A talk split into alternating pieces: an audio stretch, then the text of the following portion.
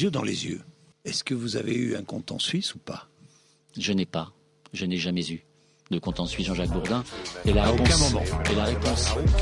Le pognon, ça va, ça vient, il faut jamais paniquer. Radio Parleur, le son de toutes les luttes. Vous écoutez les entretiens de Radio Parleur. Au salon, des livres et l'alerte. Ah, des livres et d'alerte Des livres et d'alerte. Le salon du livre des lanceurs d'alerte. Un début de vérité, c'est le minimum qu'on doit aux victimes que je connais personnellement. Arcelor ne fait pas leur travail de recyclage de produits chimiques. Ben voilà ce que ça donne. 28 mètres cubes d'acide.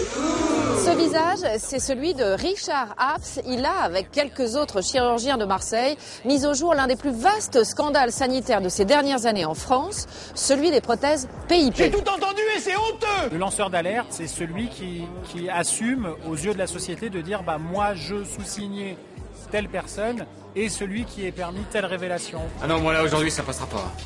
Un podcast réalisé par la rédaction de Radio Parleur. Bonjour, est-ce que vous pouvez vous présenter et présenter le nom de votre organisation? Bonjour, Claire Nouvian de l'association Bloom et aussi cofondatrice du mouvement Place Publique. Alors Bloom lutte euh, pour la préservation des écosystèmes sous-marins.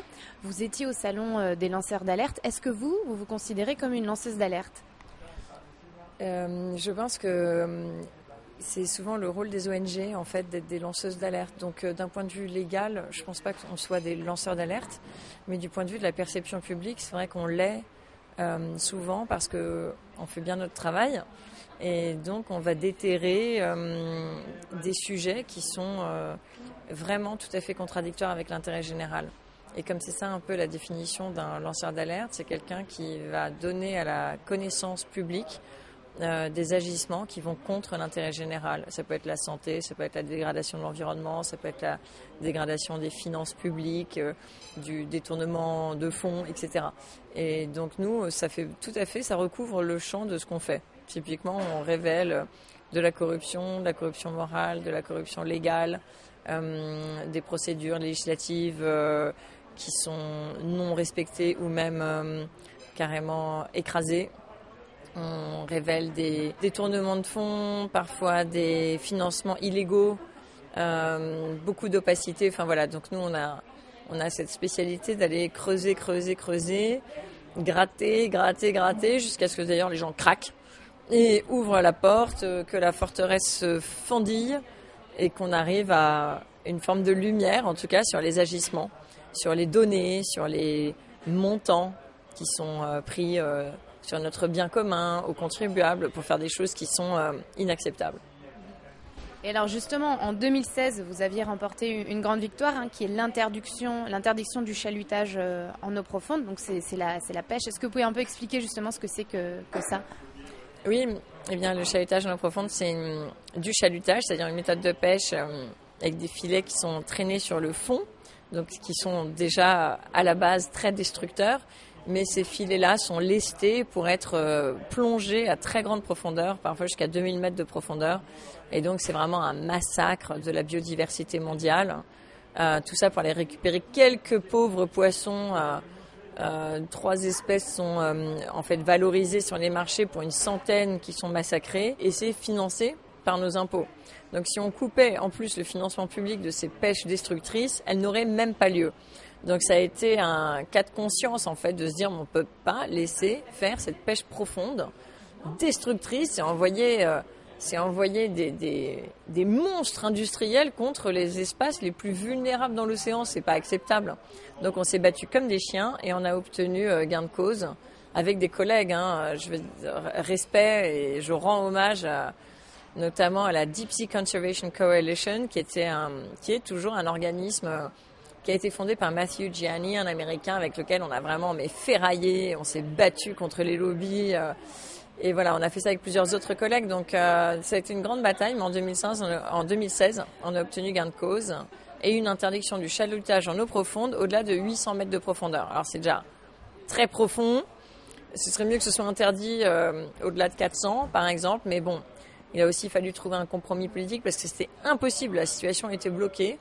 Donc voilà, on a obtenu 800. Donc au moins les fonds euh, sont protégés entre 800 et 2000 mètres de profondeur. Et comment vous avez réussi à convaincre sur un sujet euh, assez, assez difficile? Parce qu'on on les, on les connaît pas ces fonds sous-marins, c'est pas des poissons très jolis, euh, c'est- difficile pour convaincre à la fois le, le grand public et les députés. Comment vous vous y êtes prise? Alors, les députés, on n'a pas réussi à les convaincre. hein. Il faut bien se rappeler ça. Ça a été une, un parcours du combattant, cette histoire. Ça a été horrible, d'ailleurs, cette campagne. Parce que euh, les députés, donc euh, c'est là qu'on voit que le Parlement européen est en co-gestion entre le, groupe SND, la social-démocratie, qui s'est d'ailleurs effondré hein, euh, parce qu'ils nous trahissent en permanence, et le PPE, donc le- les partis populaires, conservateurs de droite, la droite européenne. Et donc le Parlement est un espace de cogestion entre SND et PPE. Et, et typiquement sur la pêche profonde, ils se sont mis d'accord pour lutter contre l'interdiction qui était proposée par la Commission européenne. Donc on n'a pas réussi à les convaincre. On a convaincu euh, une grande partie, enfin c'était facile, les Verts, on n'a pas besoin de les convaincre. Euh, La France Insoumise, il n'y a qu'un seul député, il a été euh, formidable, il s'est battu avec nous, Younous Omarji, Yannick Jadot a été vraiment notre champion dans cette histoire, donc ça c'était nos alliés. Mais malgré ça, on n'était pas en majorité. Et d'ailleurs, on a perdu le vote du Parlement, ce qui était une honte pour le Parlement. Et en raison des socialistes français à l'époque. Euh, donc on voit bien que, enfin, évidemment la droite, mais la droite, elle se bat toujours contre l'environnement. Donc euh, ça, c'est en fait attendu. Mais ce qui était vraiment une énorme déception amère, c'était euh, cette trahison renouvelée des socialistes français à l'intérêt général. Et c'est ce qu'on a vu tout le long du mandat de Hollande, et c'est pour ça que ça s'est mal terminé pour le PS. Et par exemple, pour sensibiliser les gens, vous avez fait pas mal de mailing. Il y a aussi Pénélope Bagieux qui a fait une, BD. Co- co- comment, ça, comment ça a marché avec, euh, avec le, grand public? Ben, notre campagne, elle était, euh, c'est une campagne qui, de l'extérieur, ressemble à une campagne classique. Ce qui n'est pas du tout classique, c'était la cadence, en fait. On était quand même que trois filles hein, à l'époque, et on a, euh, quand on regarde notre rapport d'activité, tous les jours, on sortait un truc nouveau. Et c'est cette cadence-là qui était surhumaine, en fait. Quand je regarde ça, je me dis, bah, je sais pourquoi je suis si fatiguée aujourd'hui. je vois ces années-là et je me dis, on était complètement dingue, en fait, de travailler autant. On travaillait nuit et jour, week-end compris, euh, toutes les soirées euh, et une grande partie de nos nuits. Et c'est vrai que ça a permis de produire des données, euh, de la recherche, euh, des coûts médiatiques, euh, de la mobilisation citoyenne, des manifs, euh, euh, la BD de Pénélope Bagieux, euh, enfin, on a tout fait. On a utilisé toutes les armes qui étaient les nôtres, mais je pense que ce qui est décisif, au-delà de la persévérance, si les gens comprennent ça, en fait, euh, en fait, la persévérance, c'est quand même magique. On obtient toujours ce qu'on veut avec la persévérance. Et il faut être abattu hein, euh, pour ne pas pour ne pas gagner, sinon. Mais euh, c'est la méthode. Et la méthode, c'était de se battre avec des données. C'est vraiment ça notre méthode chez Bloom. On se dit, euh, nous, on croit à la science, pas au sens scientiste où la science expliquerait le monde entier, mais on croit à la puissance des données objectives. Et on pense que quand euh, il y a X bateaux qui font X méfaits, ben, il suffit de savoir combien ils sont, ce qu'ils font, à quel endroit, quels sont les désastres, qu'est-ce que ça rapporte, qu'est-ce que ça coûte aux Français, euh, qu'est-ce que ça emploie comme, euh, nombre de marins pêcheurs, euh, qu'est-ce qu'on avait avant comme pêche, quel est l'impact sur les petites pêches artisanales. Et une fois qu'on a quantifié tout ça, la vérité de ces pêches apparaît, et en fait, elle n'est pas du tout défendable. Donc, euh, une fois qu'on a montré cette réalité, les subventions publiques, la destruction de l'environnement, ben, les gens sont en fait normaux. Ils se disent c'est absolument inacceptable. Et c'est ça qui est rassurant, c'est que dans l'ensemble, les individus toxiques, comme on peut en avoir au Parlement européen, euh, euh, qui défendent des lignes horribles, euh, ils sont ils sont pas nombreux dans le grand public. Voilà, ils sont surreprésentés en politique, mais ils sont pas majoritaires dans, entre nous, nous les citoyens, les gens normaux. Quand vous avez euh, remporté cette victoire en 2016, euh, vous étiez, ben, vous parliez euh, d'un épuisement. Vous dites même que, que c'est quelque chose qui serait, euh, qui serait difficilement reproductible. Pourtant, vous repartez en croisade contre la pêche électrique. Pourquoi? Ben, justement, on a fait une réunion avec tout mon bureau et je leur ai dit, ils sont plus jeunes, ils ont la pêche. Et je leur ai dit, vous savez, enfin, vous ne savez pas ce qu'il en coûte de gagner une campagne européenne. Donc, euh, ils étaient tous euh, horrifiés par la pêche électrique. Et ils voulaient tous partir dans cette bataille rangée euh, contre les institutions européennes. Mais là, on n'a aucune institution avec nous.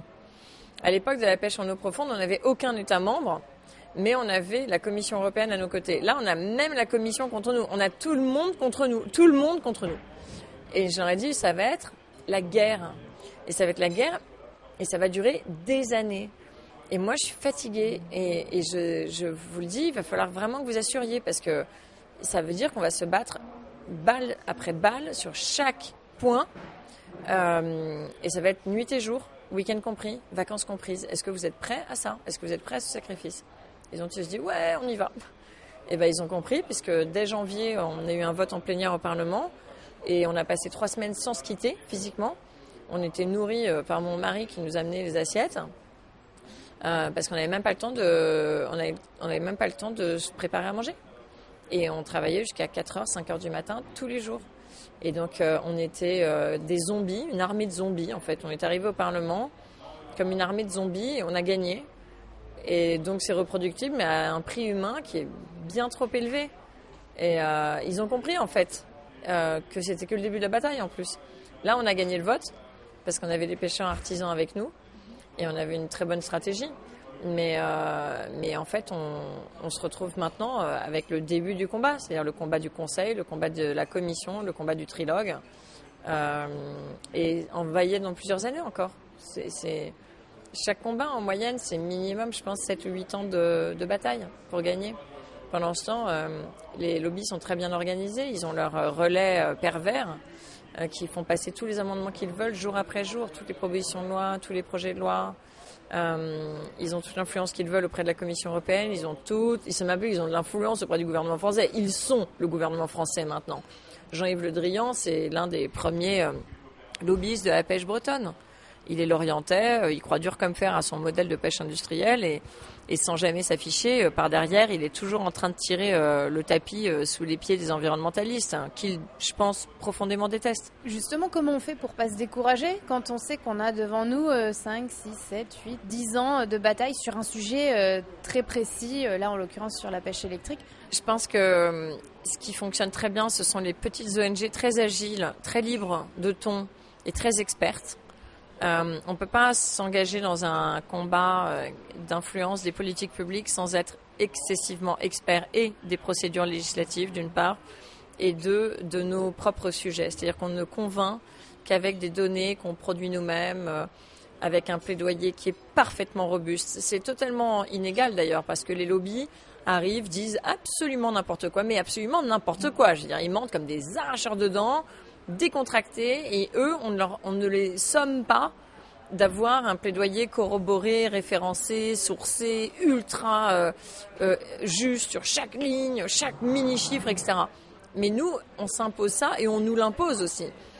Euh, donc très bien, ça fait partie de notre rigueur méthodique et scientifique de toute façon. Et sans les ONG expertes, on n'arrivera jamais à avoir des politiques publiques qui soient à peu près justes. À côté de ça, est-ce qu'on se décourage un peu? Oui, quand même, bien sûr. Euh, je trouve ça décourageant de penser qu'il nous faut huit ans pour obtenir une victoire évidente, comme euh, l'interdiction du chahutage profond. Enfin, je veux dire, le truc était tellement dingue, euh, débile, destructeur.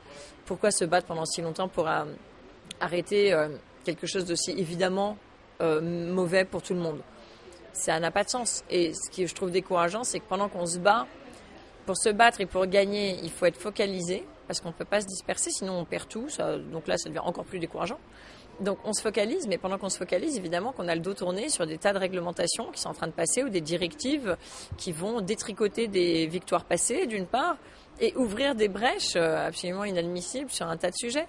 Donc ce que je trouve décourageant, c'est de c'est de voir que le personnel politique est en fait profondément corrompu. Le grand public, comment euh, comment il peut faire euh, pour vous aider, pour vous soutenir, à part évidemment en donnant de, en faisant des dons? Est-ce qu'il y a des choses que quelqu'un de lambda, entre guillemets, peut faire pour aider ces associations expertes? Alors vous, euh, c'est euh, dans la préservation d'un écosystème, euh, de l'écosystème sous-marin, mais d'autres, c'est pour les violences policières. Il y, a, plein de thématiques sur lesquelles les gens ont envie de s'engager, parfois ne savent pas comment faire. Bah D'abord, vraiment, je pense que l'argent, c'est le nerf de la guerre. Et on, se bat contre des monstres. Et la raison pour laquelle on s'épuise, c'est qu'on n'a pas assez d'argent pour payer des gens à, nous aider. Et si on avait plus d'argent, bah, ce serait formidable parce qu'on pourrait euh, embaucher euh, des experts, que ce soit des chercheurs ou alors des experts euh, des relations institutionnelles. Et ce qui est compliqué, c'est d'être sous-équipé, en fait, tout le temps en sous-staffing. Et, et, c'est ça qui fait qu'on le paye cher. Donc l'argent reste quand même le nerf de la guerre. ensuite, les citoyens, ils nous aident énormément en faisant caisse de résonance. euh, en parlant de nos sujets, c'est parce que tous les citoyens sont allés embêter Intermarché dans les rayons euh, marés de toutes les poissonneries Intermarché euh, de France et de Navarre que les directeurs de magasins ont demandé à la, à la chaîne mère, en fait, le groupe Mousquetaire, de reconsidérer sa position et de négocier avec nous. Donc, vous voyez, c'est c'est ce côté, c'est un peu darwinien. C'est-à-dire que si on est tout seul dans son coin, il se passe pas grand-chose. Si on est X tête à continuer à embêter euh, sur les mêmes thématiques, ça finit par craquer. Donc, on a besoin de cette caisse de résonance. Et euh, en revanche, c'est vrai qu'on a une structure qui est trop petite et trop experte et trop technique scientifiquement pour euh, avoir des bénévoles réguliers. Parce que nous, il nous faut, enfin, ce qui, fonctionne pour nous, euh, c'est euh, les avocats de l'environnement qui voudraient travailler euh, pour nous gratuitement. Alors eux, on les aime, hein, on les attend. Et donc, vous, au début de votre carrière, vous avez été journaliste, vous êtes devenue une militante écologiste, et aujourd'hui, vous, franchissez un peu une barrière en devenant, devenant une fan politique, en fait, vu que vous avez participé à la fondation de Place Publique. Pourquoi vous avez fait ça? Est-ce qu'aujourd'hui, face à l'inertie des politiques, euh, face à l'urgence climatique, c'est nécessaire, en fait, de, passer de, l'autre côté? Je pense que c'est indispensable en fait de s'engager en politique maintenant parce que euh, on a d'un côté des partis euh, populistes, euh, souverainistes, parfois xénophobes, homophobes, qui sont des vrais dangers pour la démocratie. Et en fait, ce danger, il faut le prendre très au sérieux parce qu'on voit bien ce qui se passe avec euh, nos voisins.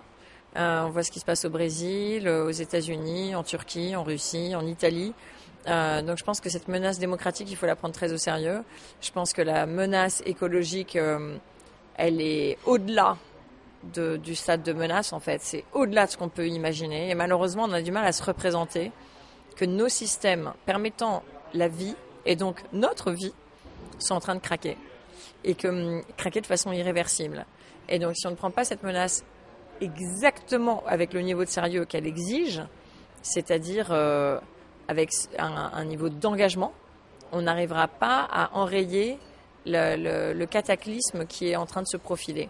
Donc je pense que des politiques publiques sont indispensables et que bien que faire du tri euh, chez soi, de manger beaucoup moins de viande, euh, moins de poissons, de penser à nos déplacements, de de devenir des citoyens un peu exemplaires dans la limite quand même euh, de ce qui est possible de faire. On a le droit de rester dans une forme de plaisir, mais en réfléchissant au prix que chaque acte a sur la nature, et en en avoir conscience, et donc en changeant nos modes de vie, c'est bien, mais ça ne va pas suffire. C'est évident que ça ne va pas suffire. Et comme on a besoin de politiques publiques très fortes, on n'a pas d'autre choix, à mon avis, que de s'engager. Tu sais, c'est en période de guerre, la neutralité n'existe pas. Euh, on est soit avec les nazis, soit contre. Le truc de la neutralité n'existe pas.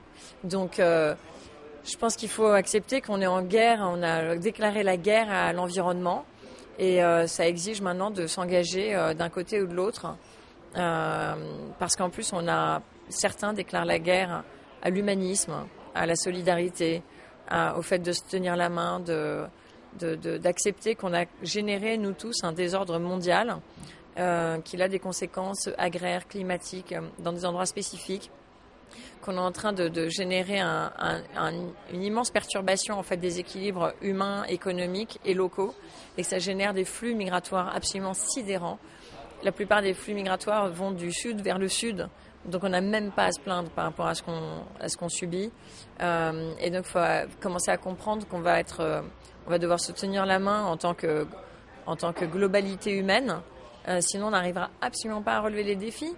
Donc, euh, c'est pour ça que je me suis engagée pour un première fois de ma vie en politique. Voilà, je pense qu'il y a tout à faire euh, pour structurer un mouvement, pour aller à la rencontre des gens qui sont aussi inquiets que moi.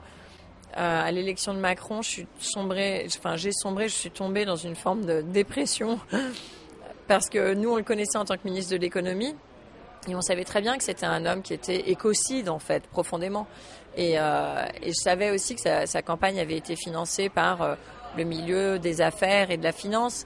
Et je voyais pas comment un homme euh, qui appartient en fait à ses bailleurs de fonds n'allait pas immédiatement rendre à ses bailleurs de fonds. Alors ça ne s'est pas fait attendre puisque dès juillet il nous a enlevé 5 euros aux APL et il a fait sauter l'ISF. La, nature profonde d'un individu, comme tant d'autres, comme ceux qu'on a eus du Parti socialiste avant ou ceux des Républicains avant ou UMP, etc. On est dans une forme de trahison en permanence de l'intérêt général. En fait, c'est grave parce que ça a érodé au fur et à mesure la confiance des Français dans leurs institutions, euh, mais pour de vraies bonnes raisons. Et ça a permis à des populistes opportunistes, dangereux, de structurer un discours euh, de défiance, du tous pourri, du euh, on ferme nos frontières, un repli sur soi, etc. Alors qu'évidemment, ça va pas être la bonne réponse. Si on n'a pas une réponse euh, collective euh, européenne et même internationale à l'ensemble des défis qui se posent à nous, bien sûr qu'on n'y arrivera pas. Donc c'est pas du tout une solution le repli. La seule option, c'est la coopération. Mais pour ça, il faut qu'on restaure la confiance. Donc je me dis, mais qu'est-ce qu'on va faire à part incarner ça? Si tous les gens sincères, inquiets, euh, sortent de leur zone de confort et s'engagent, ben, peut-être qu'on va réussir à faire quelque chose. Vous le dites vous-même, euh, monter euh, une telle structure, c'est compliqué, ça demande énormément d'énergie. Donc pourquoi faire quelque chose de nouveau et, euh, de ne pas essayer de faire quelque chose avec les Verts, par exemple, dans votre cas? Euh, En effet, on a, été nombreux dans le mouvement Place Publique à être approchés par des partis politiques et, à refuser de s'engager. Euh, non pas parce que, en fait, les individus nous rebutent, c'est évidemment pas ça, puisque on travaille très bien avec les députés de différentes formations, euh, même s'il n'y en a pas des masses, hein, pour être honnête, mais bon, surtout les Verts et, la France Insoumise. Euh, mais on, trouve que leur, euh, leur, leur formation politique ne sont pas attirantes en tant que formation politique. C'est-à-dire qu'on voit bien que les Verts ont un déficit de marketing, d'image, et euh, ils ont été euh, chamboulés par. Ils ont une histoire derrière eux, euh, une histoire aussi de lutte et euh, de revanche, euh, d'absence de stratégie, de, de, violence aussi les uns envers les autres. Ils se sont fait des coups euh, et tout le monde a ça en tête en fait et ça n'arrive pas à recruter. Et puis évidemment à la France insoumise, il y a la personnalité de Mélenchon qui est problématique et en même temps attirante parce que c'est un vrai tribun immensément brillant et en même temps il incarne une forme de pouvoir autoritaire euh, qui est fasciné par les autres pouvoirs autoritaires, qui a donné un blanc-seing euh, à Assad, à Maduro, et ça, ça a été des lignes rouges pour un, grand nombre d'individus, même si leur programme et la construction du programme, les militants, euh, j'ai rencontré des gens formidables, ils ont des élus incroyables, euh, mais il y a quand même quelques lignes rouges, et notamment la position sur l'Europe. Euh, qui pour nous en effet est en déficit démocratique, bah oui, c'est vrai, comme les institutions françaises. Alors euh, c'est pas parce que la démocratie est perfectible qu'il faut lui tourner le dos ou qu'il faut en sortir. On jette pas le bébé avec l'eau du bain. Euh, c'est certainement pas le moment d'aller euh, mettre en péril la construction européenne. C'est le moment de travailler d'arrache-pied pour essayer tous ensemble de la transformer. Mais si un jour Place Publique doit avoir des élus, euh, il est évident que c'est avec ces formations euh, qu'on gouvernerait ou qu'on travaillerait. Enfin, au Parlement européen, par exemple, c'est ils ont autant besoin de nous que nous deux, dans la mesure où en fait on partage, je sais pas si on partage 80% d'un programme en commun. C'est énorme, ça veut dire qu'il y a des tas de choses qu'on peut faire ensemble avec des stratégies politiques pour essayer d'être majoritaire. Donc ça peut être euh, tout à fait vertueux. Après, euh, l'idée en effet n'est pas de rajouter une liste parmi des tas de petites listes fragmentées. Donc euh, on ira euh, que si euh, le mouvement pèse vraiment quelque chose de nouveau et de fort euh, et qu'il se passe quelque chose en fait dans l'espace public. Et il est vraiment, il est, il est prématuré pour euh, décider de ça. Donc il n'y a pas encore eu de décision sur est-ce qu'il y aura une liste place publique aux européennes euh, ou pas? Non, c'est pas encore décidé. Tout le monde pense qu'on fait des calculs euh, et qu'on fait monter la pression euh, pour, je sais pas, pour, pour, je sais pas quoi. On entend toutes sortes de théories, euh, qu'on est le fauné de Hamon, on a entendu euh, qu'on essayait de faire une OPA sur les verts. On a entendu toutes sortes de choses, mais en fait, c'est bizarre, c'est que dès qu'on touche à la politique et au champ politique, mais c'est là, hein, ça, ça, en dit long sur la défiance des Français vis-à-vis -vis de la politique en général.